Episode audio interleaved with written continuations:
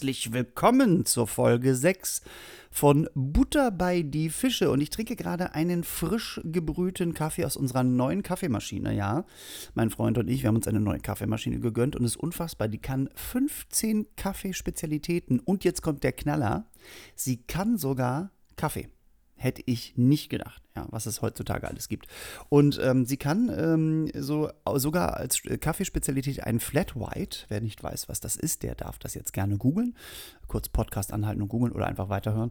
Ähm, und das ist wirklich unfassbar. Ich hätte gar nicht gedacht, dass das so gut geht. Der schmeckt. Mh mm, Schmeckt wirklich gut, liegt aber auch an dem guten Kaffee, den wir kaufen. Das hasse ich ja immer so, wenn Leute sich äh, für 900 oder 1000 Euro eine riesengeile Kaffeemaschine kaufen, ja, so, unsere war jetzt auch gerade nicht billig, und dann aber so Kackkaffee kaufen, ne? so Billigkaffee, so äh, aus dem Supermarkt oder sowas, ne? der einfach, also mal abgesehen von Fairtrade, aber der, der, einfach auch kacke schmeckt. Und dann tun die da auch Kaffee rein. Ich finde in so eine Knopfdruckmaschine, also wir haben ja so, eine, so einen Vollautomaten, ne? Vollidioten, wie ich immer sage, einen Vollidiotautomaten, ähm, da muss Espresso rein, damit der diese ganzen Kaffeespezialitäten auch machen kann. Aber ja, ähm, also wie gesagt, deswegen trinke ich heute Kaffee, wen es irgendwie interessiert. Ihr merkt auch schon, ich bin so ein bisschen aufgeregt und ich bin so ein bisschen happy Im Gegensatz zu den letzten ein, zwei Podcasts, wo ich auch so ein bisschen genervt war. Aber ich bin gerade happy und ich darf das auch sein, denn ich darf ab jetzt verkünden äh, eine Nachricht, die ich schon gerne verkündet hätte, aber nicht durfte. Ähm, ich mache nämlich einen zweiten Podcast, beziehungsweise ich wurde gefragt, mit einer lieben Kollegin ähm, einen Podcast zu machen. Und zwar mit meiner sehr, sehr lieben Kollegin Eni von der Mike Lockjes. Und ähm, wir machen einen Podcast ähm, von ihrer Sendung oder über ihre Sendung Sweet and Easy bei Six wo ich ja auch schon eingeladen war. Ähm, vor ein paar Jahren, da durfte ich äh, mein kleines ähm, Halloween-Grab backen. Und die haben mich gefragt, ob ich nicht mit ihnen zusammen einen Podcast über unser Lieblingsthema und unsere Leidenschaft, das Backen, machen möchte. Und ähm, ich habe natürlich sofort zugesagt. Wir haben auch schon einige Folgen produziert. Und ab diesen Samstag geht's los. Ist natürlich jetzt blöd, wenn ihr meinen Podcast oder diese Folge gerade erst in acht Monaten hört, dann wisst ihr nicht, was dieser Samstag ist. Aber das macht auch nichts, weil dieser Samstag äh, dann schon längst vorbei ist. Das heißt, wir sind schon längst mit dem neuen Podcast, mit Sweet and Easy, der Podcast, sind wir online. Diesen Samstag ist der 25.07. und dann gehen wir online. Ähm, überall in den Fachgeschäften, wo es Podcasts gibt. Und ähm, ja, wir, äh, die erste Folge ist äh, sozusagen. Ähm, ist äh, nur, sind nur wir beide äh, erstmal und ab dann haben wir immer wunderbare Gäste und das sind manchmal, ähm, ja, sind das äh, richtige professionelle Bäcker oder Menschen, die einen Café besitzen. Manchmal sind es auch Hobbybäcker wie wir und wir reden über alles Mögliche rund ums Backen. Also es geht jetzt hier nicht darum, dass wir einfach Rezepte vorlesen, sondern wir reden über die Leidenschaft, wie die Menschen dazu gekommen sind. Manchmal schweifen wir auch total ab. Wir haben ein, zwei Folgen, die wir total durchlachen. Ähm, ja, also uns hat es bis jetzt schon viel Spaß gemacht, die ersten Folgen zu produzieren produzieren. Und ähm, ja, ich würde mich freuen, wenn ihr gerade in die erste Folge reinklickt und auch dann mal Kommentare hinterlasst, wie es euch gefallen hat. Sweet and Easy, der Podcast mit Eni von der Mike Lockjes und mit Ole Lehmann, mit mir.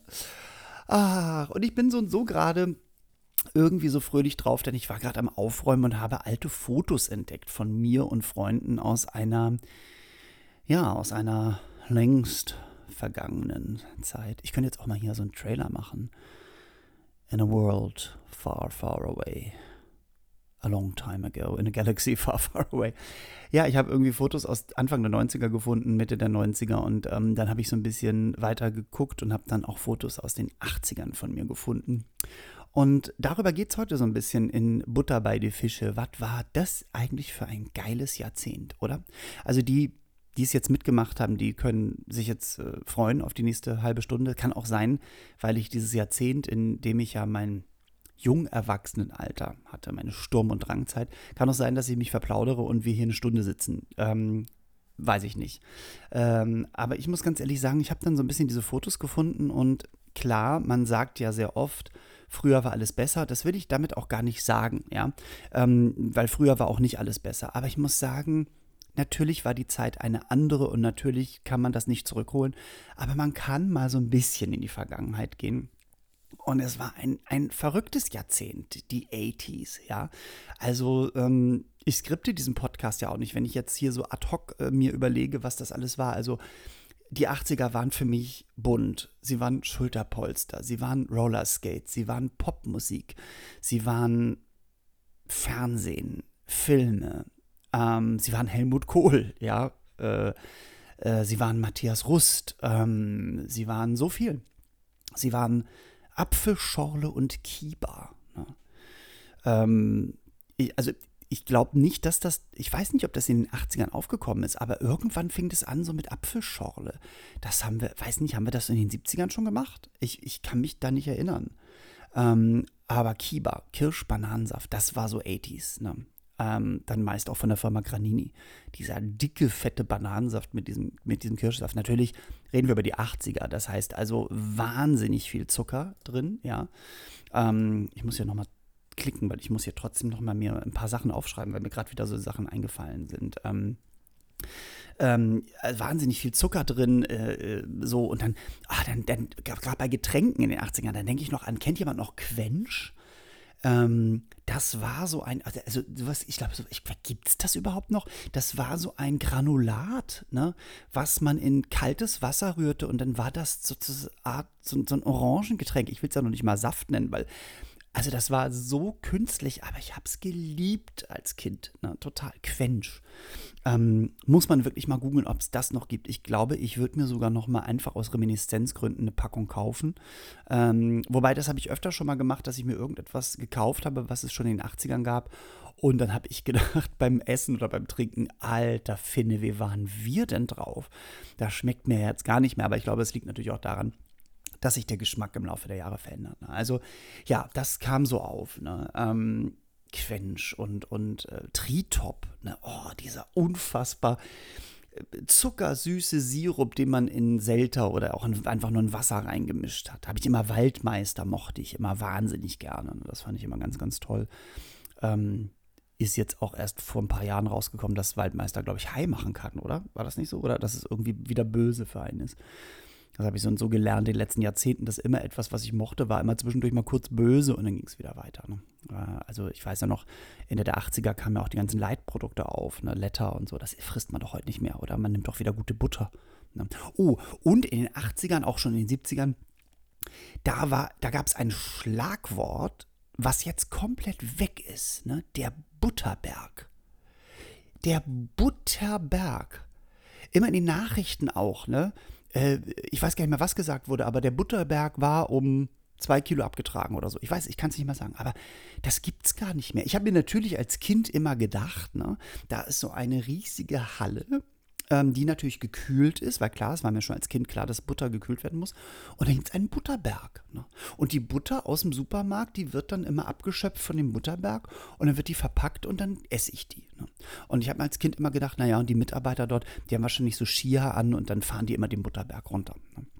Was mir aber auch als Kind egal war. Ne? Ich habe auch gedacht, vielleicht, wenn die das machen, dann macht es die Butter noch cremiger oder so, was sie ja damals nicht war. Sie war ja steinhart, die Butter. Ne? Also richtige Butter ist, auch wenn sie gut gekühlt ist, ist halt auch steinhart. Ne? Aber das weiß ich noch, der Butterberg. Ne? Da kommen echt Erinnerungen hoch. Ne? Entschuldigung, das war ein kleiner Rülpser. Das tut mir leid. Ich habe noch nichts gegessen. Soll ich das rausschneiden? Nee, das lasse ich drin. Ist ja, ist ja Podcast. Ne?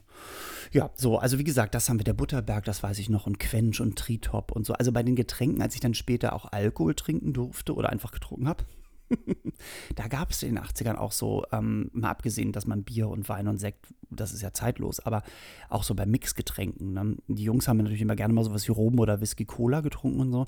Wir waren aber auch ganz hart manchmal drauf. Ne? Ich weiß noch, was ich geliebt habe weil ich auch, glaube ich, mit 19 noch oder 18, 19 noch lange Kind im Kopf geblieben bin. Ähm, ich mochte Pernod Cola. Weil Cola mochte ich natürlich eh. Damals gab es auch noch nicht wirklich, hat man noch nicht Light getrunken. Ich weiß gar nicht, wann die aufgekommen ist, aber ähm, wir haben Full-on Zucker-Cola natürlich gesoffen. Und dann Pernod, dieses, dieses Pastis-Getränk. Wenn ihr nicht wisst, was das ist, das ist so ein französischer, ja, äh, Pastis-Schnaps. Also der schmeckt nach Lakritze. Der ist grün, ja. Und die Franzosen trinken den eigentlich mit Eiswasser, also mit ganz, ganz kaltem Wasser. Dann wird der so milchig, was auch im Sommer wirklich lecker ist. Da muss ich wirklich gestehen, manchmal, ich habe immer eine Flasche Pernod oder 51er zu Hause, das ist die andere Marke. Ähm, und manchmal so im Sommer gibt es nichts Geileres wie Eiswürfel, ein Schluck Pernod rein und aufgefüllt mit schön eiskaltem Wasser. Ja. Ähm, also ich mache mit immer so eine Karaffe zurecht mit, mit, mit Leitungswasser drin und, und, und Eiswürfeln. Und das ist so lecker, wirklich. Und ähm, es gab viele Mixgetränke damals, die man, glaube ich, nicht mehr trinkt. Ne? Also Amaretto-Bananensaft zum Beispiel. Das haben Freundinnen von mir, meine Mädels haben das immer gerne getrunken. Amaretto-Bananensaft. Das war schlimm. Ne? Zuckersüß, klebrig, eklig im Mund. Ne? So.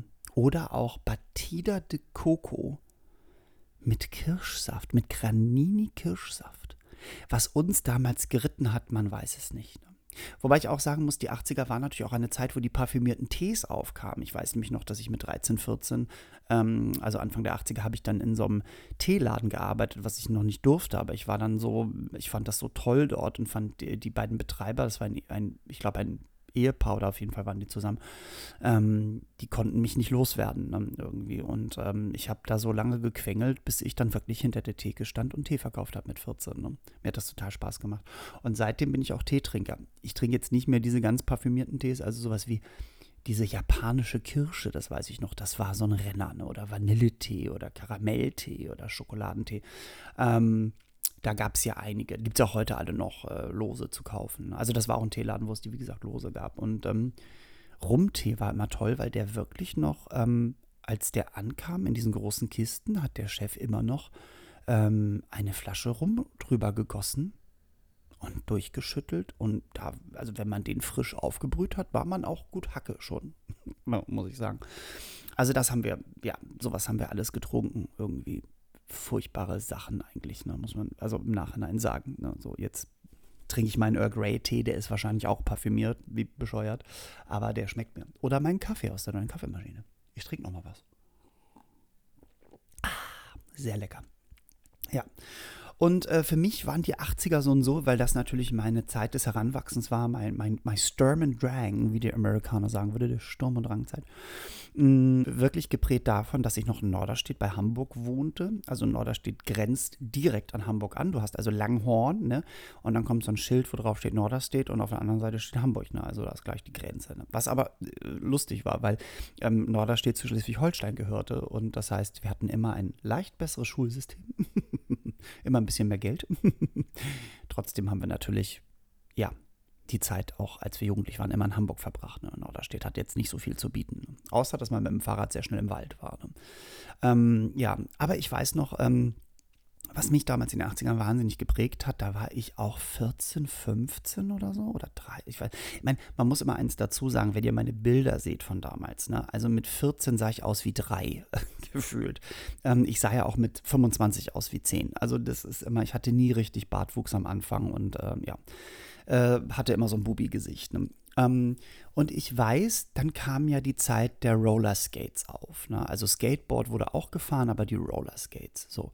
Ähm, ich muss auch sagen, ich kann auch bis zum heutigen Tage mich nicht mit den Inline-Skates anfreunden, weil ich natürlich groß geworden bin mit den Rollerskates. Ähm, und es gab ganz, ganz billige, es gab aber auch teure, denn irgendwann eröffneten die ersten Skaterbahnen in Deutschland. Ähm, ich weiß gar nicht mehr, wie viel es insgesamt gab. Ich weiß, es gab noch eine, es gab eine in Hanau, ähm, es gab eine in, ah, wie heißt denn jetzt der andere?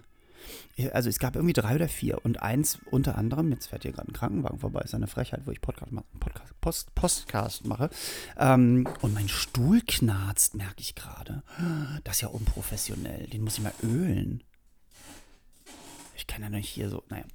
Also, und es gab bei uns in Hamburg-Langhorn, was nämlich nicht weit, wie gesagt, von Norderstedt war, gab es das Skateland. Und in meinem Kopf ist es so, dass das Skateland 15 Jahre da war, was überhaupt nicht stimmt. Es waren drei oder vier Jahre höchstens und da haben die leider wieder zugemacht. Und wenn man das mal heute überlegt, dass heute alles so höher, schneller, weiter sein musste, das war einfach eine, eine ebenerdige Bahn, ähm, wo man in der Mitte war so ein Feld noch abgeklebt, wo man dann auch auf dem Boden sitzen konnte, falls man müde war.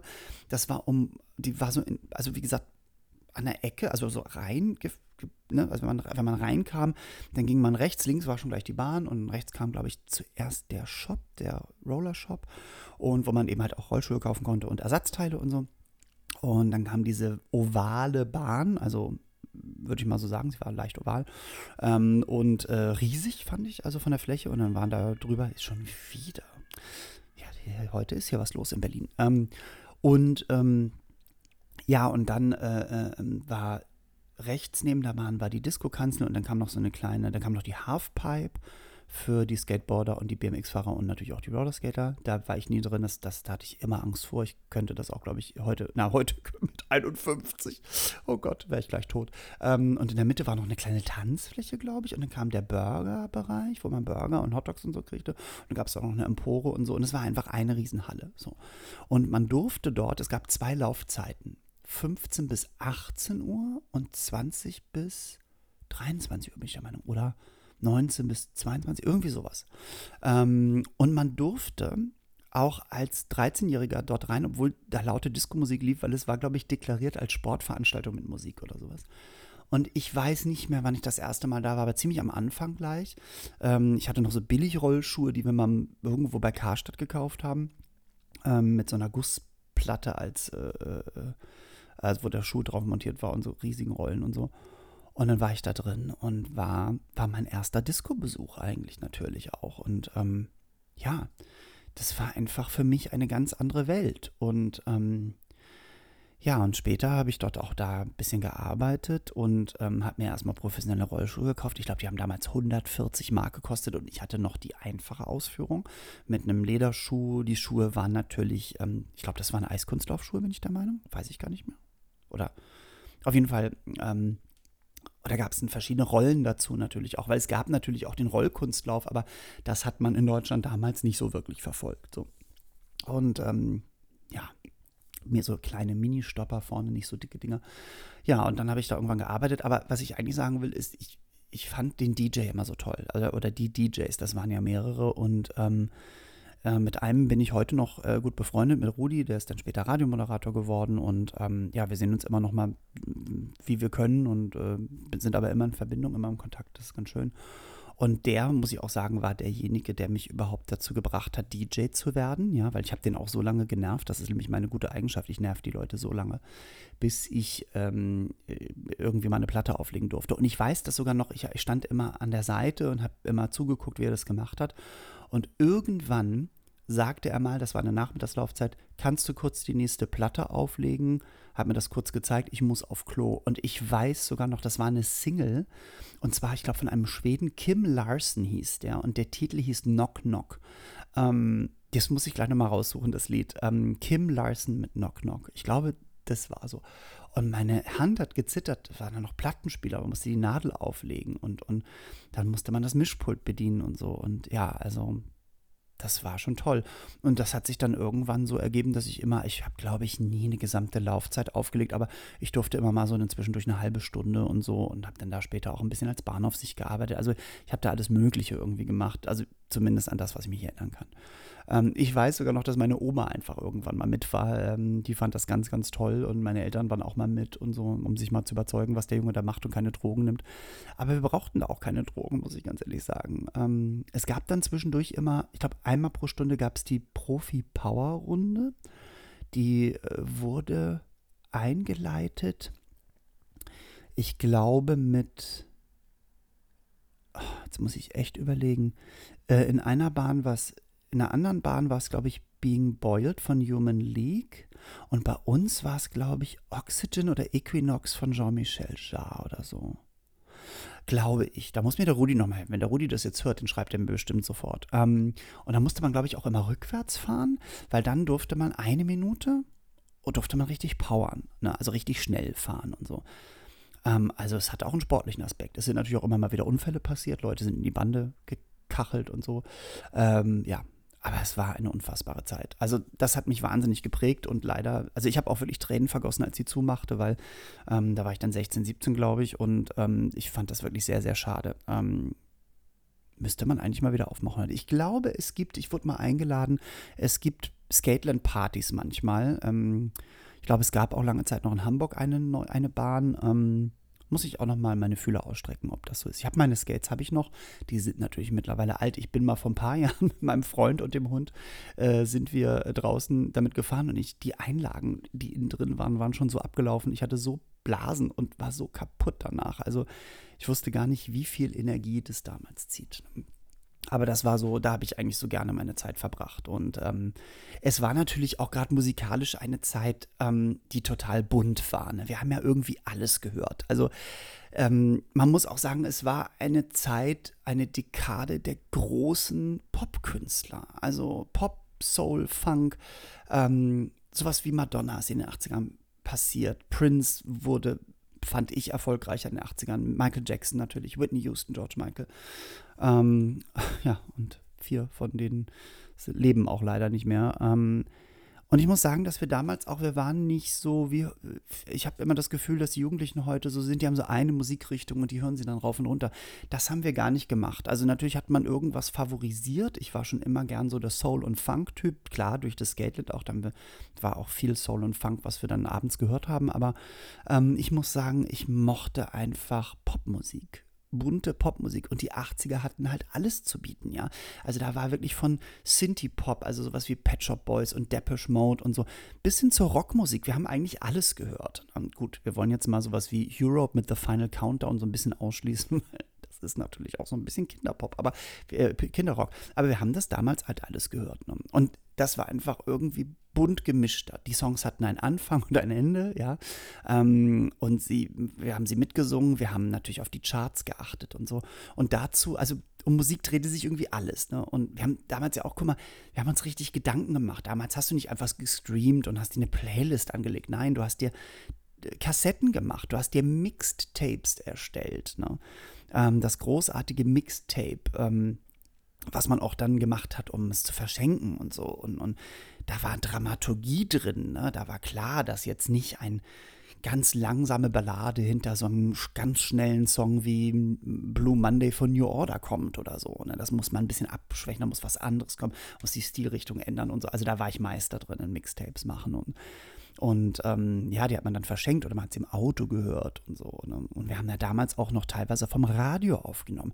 Und da muss ich auch sagen, ähm, bevor es die ganzen Format- und Privatradios gab, gab es einfach auch schon tolle Sendungen. Ich erinnere mich natürlich, und da kennt jeder, der das jetzt hört, in seinem Bundesland hat da seine eigenen Sendungen.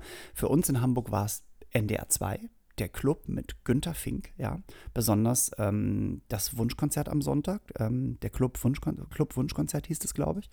Günter Fink, ähm, ein, ein, ein wirklich toller Radiomoderator damals. Ähm, ähm, auch heute noch, ich glaube, der lebt noch. Mhm. Ähm, und äh, natürlich Carlo von Tienemann und so, das waren alles so die großen Namen vom NDR. Aber auch NDR 1, ich glaube, das war am Samstag oder war das auch am Sonntag, ähm, die norddeutschen Top 15, ne? Also ne, die, die Charts aus Norddeutschland. Die, und moderiert war das von Willem Dinklage. Ein großer, dicker Mann damals, er lebt schon leider nicht mehr, mit so einem riesigen äh, Pornobart und äh, der hatte auch einen Hit noch. Der hatte noch die deutsche Version von Captain Sensible's What, hatte der auch noch, ich sag Willem, ich sag Watt. Und der hat das moderiert. Ne? Es fing immer an mit so einem mit so, mit so einem Jingle und da war unter anderem Goldene Klänge der Heimat, die norddeutschen Top 15. Ähm, also das haben wir gehört und daraus haben wir natürlich auch aufgenommen. Ne? Also wir haben, ich hab, saß da mit meinem Tape-Deck und das ne? und dann immer genau und hat man mal versucht, natürlich jetzt nicht äh, die Ein- oder Ausatmer noch vom Moderator drauf zu haben und so. Ja, damals wird das alles noch moderiert. Ne? Und dann hat man sich gefreut am nächsten Morgen in der Schule, wenn man sagt, hey, ich habe die neue Single von Queen aufgenommen und so. Und dann war man der Held. Ne? Auf einem Mixtape. Ne? Was macht die Jugend eigentlich heute? Ne? sagen die, hey, ich habe ein neues Lied gestreamt. Habt ihr das auch? Und alle, ja, natürlich. ja, es war eine andere Zeit. Ähm, und die Zeit war auch im Fernsehen bunt natürlich. Ähm, ähm, ach, was es da alles natürlich gab, das wird natürlich immer gern zitiert, die Schwarzwaldklinik und so. Aber auch die, zwar die Zeit, oh, dunkel, ähm, die Zeit der Soap Operas, ne? Dallas und Denver Clan. Ne? Das haben meine Mutter und ich haben das religiös geguckt. Hm.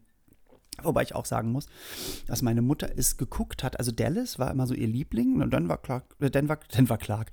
Denver Clark hat sie so mit mir zusammen manchmal geguckt, aber äh, ähm, Dallas war sie vollkommen drin, also äh, in jedem Charakter und war, das war total, äh, ja, war total dabei.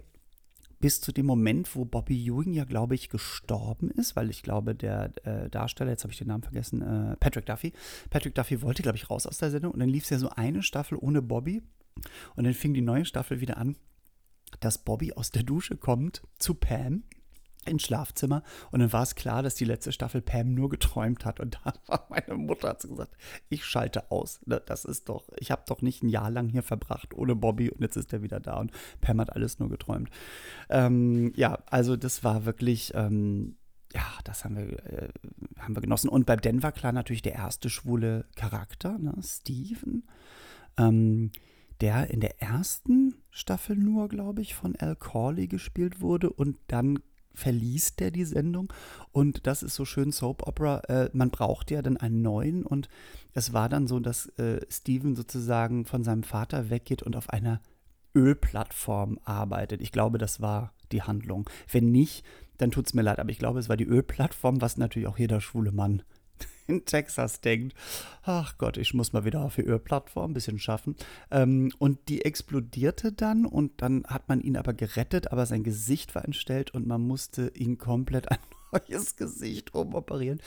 Äh, wenn man äh, damals noch weiß, dass die 80er Jahre, wo es ja auch alles schon anfing mit der Schönheitsoperation, aber wenn der so verbrannt gewesen wäre, der hätte ja so viele Narben im Gesicht gehabt. Also der sah ja, der neue Darsteller sah ja auch aus wie geleckt. Ne? Also das weiß ich noch. Der kam dann wieder und war auf einmal ein neuer Darsteller. Es war aber immer noch der alte Steven und so. Komischerweise war die Stimme eine andere.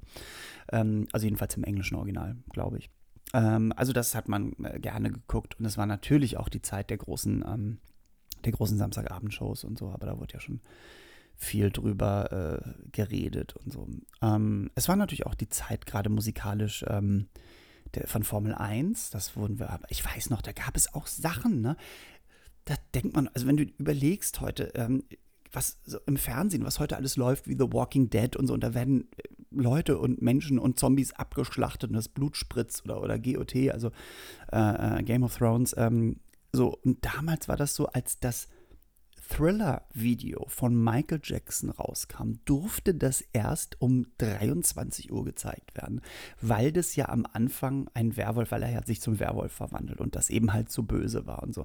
Und ich musste aufbleiben, ich musste das natürlich gucken. Meine Mutter fand das ganz furchtbar natürlich, aber Wahnsinn, ne? Das kann man sich heute gar nicht mehr vorstellen. Ne? Heute ist wenn man sich das anguckt, immer, ja gut, hat er eine Maske auf, ne? So. Ähm, ja, also es war wirklich ähm, eine, eine unfassbare Zeit. Ähm, auch romantisch und, und äh, ich hatte, manchmal habe ich das Gefühl, dass da mehr Gefühle mit überall im Spiel waren. Also das, ich glaube, ich habe ich hab immer so ein bisschen das Gefühl, dass wir heute in einer Zeit leben, die so ein Tick kühler ist. Also auch nicht nur, aber irgendwie haben wir alles so ein bisschen ausgelebt. Mag vielleicht auch daran liegen, dass wir jung und unbeschwert waren und so. Mm, wir haben viel gelesen damals als Kinder, das weiß ich noch. Wenn ich ein Buch der 80er zitieren müsste, dann ist es natürlich die unendliche Geschichte. Ähm, das war für mich, ich glaube, das Buch habe ich bis jetzt sieben oder acht Mal gelesen und ich werde das auch bestimmt noch ein paar Mal lesen bis ich sterbe. Denn ich finde das heute noch eine wundervolle Geschichte. Und dass das zweifarbig gestaltet ist, dass du immer genau weißt, wo du dich gerade befindest, ob nun in der realen Welt oder in der Fantasy-Welt. Und, und die Charaktere sind so schön. Also da hat Michael Ende wirklich ein ganz, ganz, er hat viele tolle Bücher geschrieben, auch Momo und so. Aber ich muss sagen, dass die unendliche Geschichte hat mich immer am meisten gepackt. Ich war auch einer derjenigen, der den ersten Film nicht schlecht fand.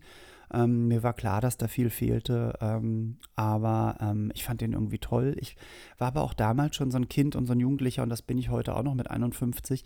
Ich setze mich erstmal rein und lasse mich gerne ähm, im Kino, also sagen wir es mal so, wenn ich mich im, ins Kino oder ins Theater setze ähm, und das Licht ausgeht und der Vorhang aufgeht, dann bin ich erstmal total aufgeregt und freue mich, dass mir jetzt etwas gezeigt wird, ne, dass es Entertainment für mich gibt. Deswegen arbeite ich vielleicht auch in der Entertainment Industry, weil ich ähm, genau das so liebe. Ne? Und ähm, ich versuche auch immer in vielen Filmen und vielen Stücken noch was Gutes zu finden, bevor ich sie dann komplett zerreiße. Aber die unendliche Geschichte mochte ich sehr als Buch und sie war okay als Film. Ähm, und das war auch, die Filme waren auch so bunt damals in den 80s. Ne? Also, wenn ich an die 80s denke, denke ich natürlich an Dirty Dancing, an Ghostbusters, an Flashdance, aber auch an so Actionfilme wie Stirb langsam und Lethal Weapon und Ähm, einer meiner Lieblingsfilme von Jim Henson, Die Reise ins Labyrinth mit David Bowie und, und Jennifer Connelly, den ich heute noch super gerne gucke, mit der wunderbaren Musik von Bowie. Ähm, und Bowie als, als Goblin-König, äh, der auch in diesen engen Tights und mit dieser Perücke einfach unfassbar sexy war. Ne? Das muss man einfach mal sagen. Ne? Das, äh, also der und Patrick Swayze in Dirty Dancing. Ne? Gott, Dirty Dancing habe ich damals, glaube ich, auch 35 Mal gesehen. Man ist ja auch dann immer wieder ins, ich weiß noch, in Norderstedt hatten wir das Palette-Kino, das war erst nur ein Kino. Dann haben wir das neue Betreiber bekommen, die haben dann aus dem großen Saal einen großen gemacht und zwei kleine noch dazu. Ähm, und dann hatten wir einen, hatten wir drei, es war eine, unser Multiplex, ne, eine drei. Wir sind aber natürlich auch immer ähm, ins ähm, äh, äh nach Hamburg gefahren in die in die Uferfabrik und so und äh, also nicht in die Uferfabrik, ich bin, ich denke schon wieder in Berlin, in, ins Uferkino am Gänsemarkt, in die Uferfabrik, die ist hier in Berlin. Ähm, ja, also das, da waren, glaube ich, acht oder neun oder zehn Kinos. Ähm, ja, und diese Filme haben mich natürlich auch geprägt. Ne? Ähm, ich, ja, also gerade diese ganzen Coming of Age ne, von John Hughes oder Joel Schumacher, also St. Almost Fire habe ich geliebt. Ähm, ich habe natürlich Ferris macht blau, habe ich geliebt. Ich habe selber viel geschwänzt äh, in der Schule und habe äh, mir immer sehr viel äh, coole Sachen ausgedacht, um das zu entschuldigen. Ähm, nicht so cool natürlich wie Ferris. Ne? Ich war auch sehr verliebt in Ferris, also in Matthew Broderick, muss ich ganz ehrlich sagen, weil der war schon sehr niedlich ne? und hatte dann trotzdem so einen so Schalk im Nacken auch und so. Ähm, Wargames natürlich auch. Wargames, Kriegsspiele, ein, ein toller Film, den man heute noch gucken kann. Also ich meine, der ist wirklich immer noch irgendwie toll. Ähm, ich weiß auch nicht warum. Vielleicht ist das, weil ja, weil ich den so, weil ich Matthew Broderick damals immer noch so toll fand. Ich, ich wollte ja damals noch nicht vögeln, ich wollte ja einfach nur knutschen, ne? Mit 15, wenn man, oder mit, na, mit 15 wollte ich schon vögeln, aber mit 10 oder so wollte man knutschen und ähm, den hätte ich gern geknutscht. Ne? Ähm, ja, ähm, was mir damals auch aufgefallen ist, das habe ich dann später erst gemerkt, ähm, als ich dann anfing, mich ähm, für Filme im Englischen zu interessieren, wie schlecht die deutschen Filmtitel immer übersetzt sind. Ne? Also da musste ich auch wirklich immer so lachen. Ähm, also zum Beispiel der Film Airplane, ne? das ist der Film, dieser von, da gibt es zwei Teile, der heißt auf Deutsch Die unglaubliche Reise in einem verrückten Flugzeug. Nur weil das ein Comedy-Film ist. Und eigentlich ist es doch viel geiler, das Ding nur Flugzeug zu nennen. Aber das können die Deutschen nicht. Mit so, mit so ein Worttiteln, das, das sind die nicht. Ne? So. Flugzeug. Ist doch Airplane. Klingt, klingt doch irgendwie viel geiler, weil du denkst, oh, Katastrophenfilm und dann kommt dieser Slapstick-Film, ne, den ich geliebt habe. Damals konnte ich den zitieren. Ne? Ähm, fand ich auch übrigens sehr toll, dass sie die beiden Farbigen, die eigentlich ja so Brooklyn, Bronx, also so Ghetto-Akzent sprechen, haben sie einen bayerischen Akzent verpasst. Was ja auch Sinn machte, weil viele Farbige durch die, die Amerikaner, die stationiert waren in der Nähe von München, ähm, in Bayern stationiert waren, äh, ähm, äh, die leben ja heute noch da und äh, also das fand ich wirklich sehr und sprechen bayerisch natürlich. So, also das war unfair. Aber wie gesagt, diese Filmtitel, ne, das fand ich immer so lustig. Mein Lieblingsfilmtitel, ähm, es gibt einen wunderbaren Film mit Helen Slater und Bette Midler und ähm, wie hieß dann noch der Typ aus äh, auch äh, Beverly Hills Cop? Ach, Beverly Hills Cop war natürlich auch, ne? Das war wirklich, also 500 Mal geguckt gefühlt. Ähm, die ersten beiden Teile. Ne? Zweiter Teil mit Brigitte Nielsen. Großartig. Mit ihren blonden Haaren, diese große Frau. Und, und Eddie Murphy war hyster hysterical. Und der, man muss mal auch sagen, dass, äh, auch wenn der so eine nervige deutsche Stimme hat, der spricht ja viel tiefer im Englischen. Aber die war leider sehr gut und sehr lustig. Ne? Muss man ihm echt äh, sagen. Ähm, und Axel F. von Harold Faltermeyer, das Lied, das haben wir natürlich auch rauf und runter gehört. Also auch schwierig, so ein Instrumentaltitel wird es, glaube ich, gar nicht mehr so oft in die Charts schaffen. Haben wir überhaupt noch die, gibt es die Charts eigentlich noch? Von Media Control gibt es die gar nicht mehr. Naja. Aber wie gesagt, äh, Filmtitel zurück zu dem Film mit Helen Slater und Bette Midler und ähm, dem anderen Typen aus Beverly Hills Cop. Ähm, ähm, der hieß auf Englisch Ruthless People, also gnadenlose Menschen. Und der heißt auf Deutsch Die unglaubliche Entführung der verrückten Mrs. Stone. Das muss man doch mal auf der Zunge zergehen lassen, oder? Die Deutschen brauchen immer so eine Beschreibung schon im Titel. Ne? Das könnte man natürlich, hätte man auch immer noch weiterführen können. Basic Instinct. Ne? Die Frau, die angeklagt ist, ihren Mann ermordet zusammen und ihre Möse äh, im Film zeigt. Oh, also weiß ich nicht. Ich fand das immer im Nachhinein ganz, ganz blöd. Und ähm, welcher Film mich aber am allermeisten geprägt hat als Jugendlicher und auch als Heranwachsender in den 80er Jahren. Und auch ein Film, der zeitlos meiner Meinung nach ist und der wieder wunderbar auch in die heutige Zeit passt, ist The Breakfast Club, der auch wirklich übersetzt wurde mit der Frühstücksclub, aber zum Glück, glaube ich, nur im Untertitel. The Breakfast Club, ein Film von John Hughes, dem damaligen ähm, ja, äh, Regisseur und auch Autor dieser Filme, dieser Coming-of-Age-Filme. Ähm, und wer den nicht kennt, sollte den sich auf jeden Fall jetzt besorgen oder im Streamingdienst oder wo auch immer der ist. Ähm, es geht um fünf Jugendliche, die einen ganzen Samstag ähm, nachsitzen müssen, weil sie verschiedene Dinge dafür getan haben, dass sie nachsitzen müssen. Und sie kommen alle fünf, sind sie ganz, ganz unterschiedliche Charaktere. Ja. Und ähm, am Ende des Films merkt man, dass äh, sie doch nicht so unterschiedlich sind. Ne? Dass sie auch, dass auch wenn man unterschiedlich ist, dass man trotzdem Freunde sein kann, dass man trotzdem, ja, Mensch ist und, und zusammenbleiben kann. Das ist ein wunderbarer Film, äh, besonders in der Mitte oder gegen Ende des Films kommt diese Szene, wo sie alle sich zusammensetzen und erzählen, warum sie eigentlich da sind und was für Probleme sie eigentlich haben. Und ähm, es ist ein wundervoller Moment in dem Film. Und, und die, die, die Kids damals, die den gedreht haben, Molly Ringwald, Judd Nelson, ähm, Ellie Sheedy, äh, Emilio Estevez und den anderen vergesse ich immer, John Michael, Michael Hall, Anthony Michael Hall, glaube ich, war das. Ähm, äh, die, die haben das so toll gespielt und ich konnte mich damit so identifizieren und dass die am Ende zusammenfinden, ist wirklich wunderschön. Man, trotzdem bleibt der, der Film auch natürlich offen. Ne? Sie gehen nachher auseinander und haben, haben zusammengefunden. Sie gehen dann wieder auseinander in ihre eigenen Welten zurück irgendwie. Und natürlich hat man sich immer gefragt, also ich habe mich wirklich immer gefragt als Jugendlicher, wie, wie ist es denen weiter ergangen? Ne? So. Ähm, ja, und diese Aussage des Films ist einfach, ist einfach wunderbar. Also wenn man äh, miteinander redet und kommuniziert und ähm, dann findet man auch in Menschen, die man vielleicht erst komisch anguckt, weil sie nicht so der eigenen Norm oder der, ja, des, der, der eigenen Sympathie entsprechen, findet man dann doch immer wieder Sachen, die gleich mit einem sind oder die einen auch anziehend finden und die, die man toll findet.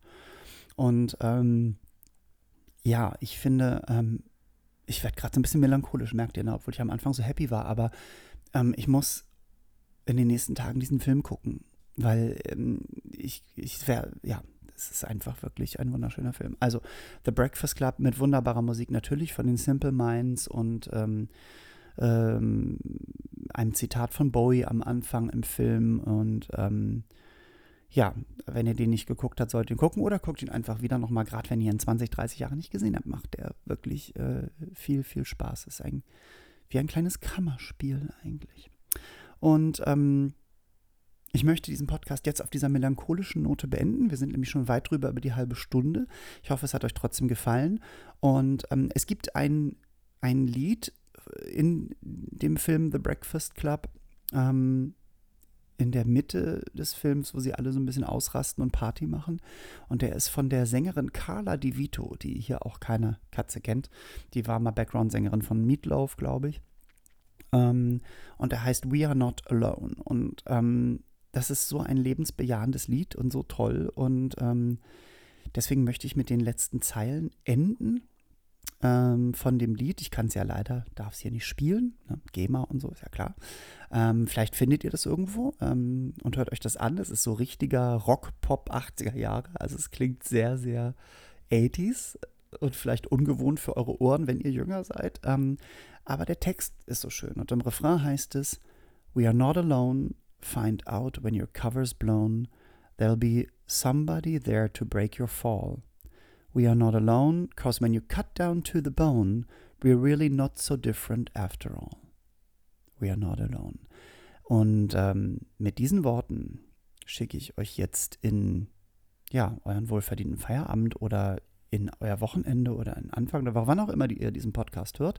Denkt dran, schaltet ein bei Sweet and Easy, der Podcast mit Eni van der Maiklokirsch und Ole Lehmann avec moi und schaltet auch wieder ein, wenn es heißt Butter beide Fische Folge 7. Ähm, ich versuche das jetzt immer im zweiwöchigen Rhythmus zu machen, weil wöchentlich ist mir ein bisschen zu viel. Und ich hoffe, es hat euch gefallen. Hinterlasst mir Nachrichten, ob es euch gefallen hat, ähm, ähm, was ihr gerne noch von mir ja, hören möchtet oder welche Richtung oder so, weil ich laber einfach. Ne? Also ich laber einfach drauf zu. Und äh, die Aussage Butter bei den Fische ist halt heute, ähm, es war nicht alles gut in den 80ern, aber äh, vieles war sehr, sehr schön. Habt eine wunderbare Zeit, bleibt weiterhin gesund, tragt die Masken, auch wenn ihr keinen Bock drauf habt.